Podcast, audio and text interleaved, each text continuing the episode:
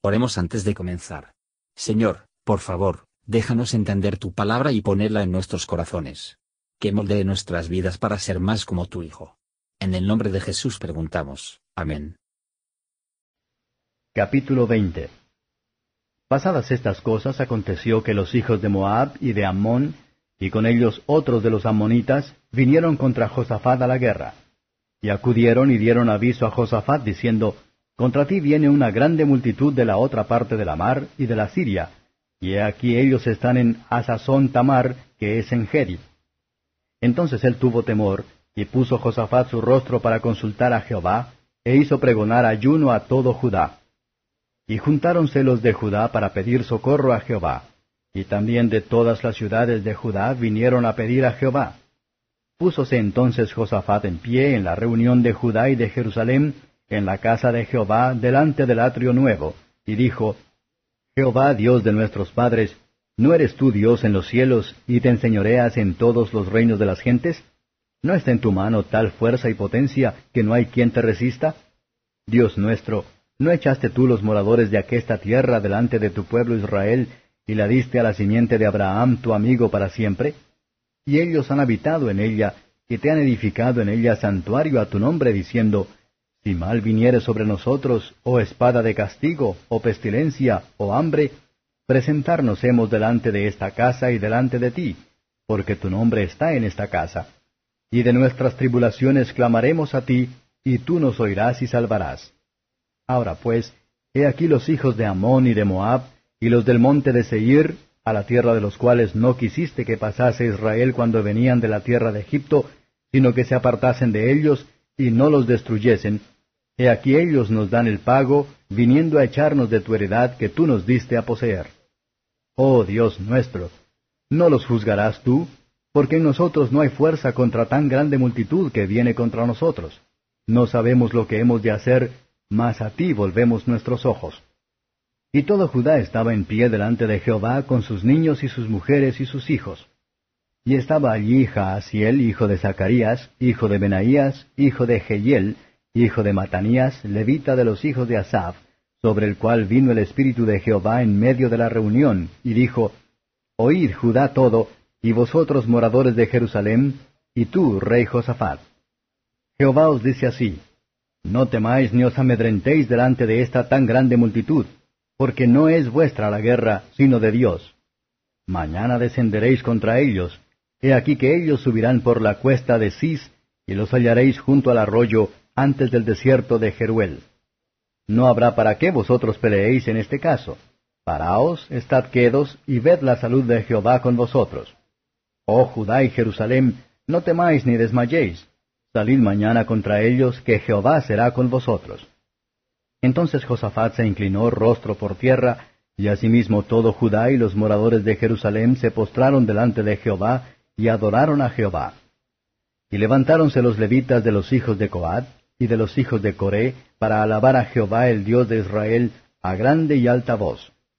Y como se levantaron por la mañana, salieron por el desierto de Tecoa. Y mientras ellos salían, Josafat estando en pie dijo, Oídme, Judá y moradores de Jerusalén. Creed a Jehová vuestro Dios, y seréis seguros.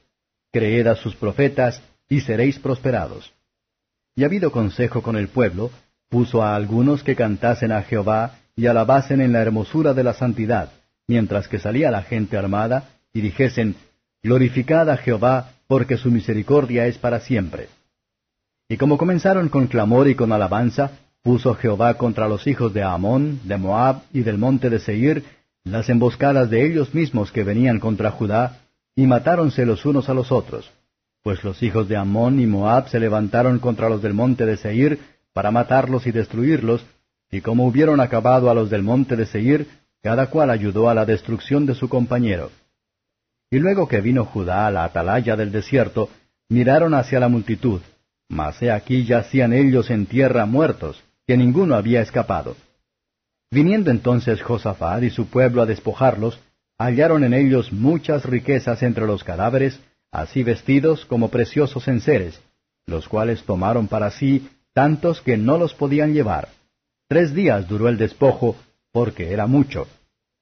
Y al cuarto día se juntaron en el valle de Beraca, porque allí bendijeron a Jehová, y por esto llamaron el nombre de aquel paraje el Valle de Beraca hasta hoy. Y todo Judá y los de Jerusalén, y Josafat a la cabeza de ellos, volvieron para tornarse a Jerusalén con gozo, porque Jehová les había dado gozo de sus enemigos. Y vinieron a Jerusalén con salterios, arpas y bocinas, a la casa de Jehová.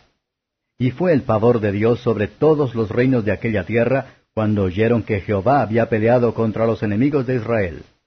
Y el reino de Josafat tuvo reposo, porque su Dios le dio reposo de todas partes.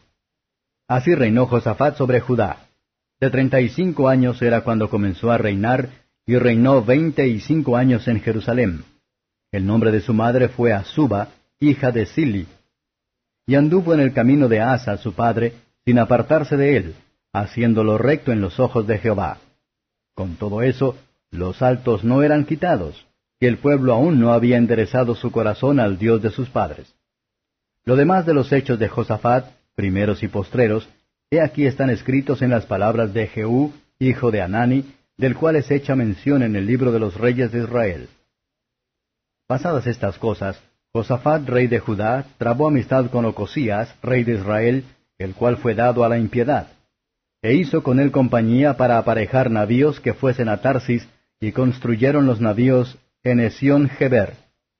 Entonces Eliezer, hijo de Dodaba de Mareosa, profetizó contra Josafat diciendo, Por cuanto has hecho compañía con Ocosías, Jehová destruirá tus obras. Y los navíos se rompieron y no pudieron ir a Tarsis. Comentario de Matthew Henry II Crónicas capítulo 20, versos 1 a 13. En todos los peligros, público o personal, nuestra primera tarea debe ser el buscar la ayuda de Dios. De ahí la ventaja de días de ayuno y oración nacional. Desde el primero hasta el último de nuestra búsqueda del Señor, debemos abordarlo con la humillación de nuestros pecados, confiando solo en su misericordia y su poder. Josafat reconoce el dominio soberano de la divina providencia. Señor, ejercen en nuestro nombre. A quien debemos procurar, a quien debemos confiar en que para el alivio, pero el Dios que hemos elegido y servido. Los que usar lo que tienen a Dios, pueden esperar cómodamente que asegurará a ellos. Todo verdadero creyente es un hijo de Abraham, un amigo de Dios, con se establece esta última el pacto perpetuo, para tales cada promesa pertenece. Estamos seguros del amor de Dios, por su morada en la naturaleza humana en la persona del Salvador. Josafat menciona el templo, como una muestra de la presencia favorable de Dios. Suplica la injusticia de sus enemigos. Bien podemos apelar a Dios contra aquellos que nos hacen mal por bien. A pesar de que tenía un gran ejército, dijo, Nosotros no hay fuerza sin ti, confiamos en ti. Versos 14 a 19. El espíritu de profecía vino sobre un levita en medio de la congregación. El espíritu, como el viento, sopla donde y por quien quiere. Les animó a confiar en Dios. Que el soldado cristiano vaya en contra de sus enemigos espirituales, y el Dios de paz le hará más que vencedor. Nuestras pruebas demostrarán nuestra ganancia. La ventaja será todo nuestro, pero toda la gloria debe ser dada a Dios. Versos 20 a 30. Josafat exhortó a sus tropas para reafirmar la fe en Dios. La fe inspira a un hombre con verdadero coraje, ni cosa alguna ayuda más para el establecimiento del corazón en momentos de agitación, que con la convicción del poder y la misericordia, y la promesa de Dios. En toda nuestra confianza en el Señor y nuestras virtudes de aquel, vamos a mirar sobre todo a su eterna misericordia a los pecadores a través de Jesucristo. Nunca fue un ejército tan destruido como el del enemigo. Así, Dios a menudo hace que las personas malvadas destruyen unos a otros. Y nunca fue un triunfo celebrado con alabanzas más solemnes, versos 31 a 37. Josafat mantuvo cerca de la adoración de Dios e hizo lo que pudo para mantener a sus personas cercanas a él. Pero después de que Dios lo había hecho tan grandes cosas para él, dado él no solo la victoria, pero la riqueza, después de esto, para ir a juntarse con un malvado rey fue muy ingrato. ¿Qué podía esperar, pero que Dios se enojara con él? Sin embargo, parece, tomó la advertencia, para cuando Ocosías después presiona a que se uniera a él, que no lo haría, Primero Reyes 22 verso 49. Así, la alianza se rompió, y la reprensión divina tuvo su efecto, al menos por una temporada. Demos gracias por las pérdidas que pueden haber impedido la pérdida de nuestras almas inmortales. Alabemos al Señor, que buscaba después de nosotros, y nos dejó no perecer en nuestros pecados.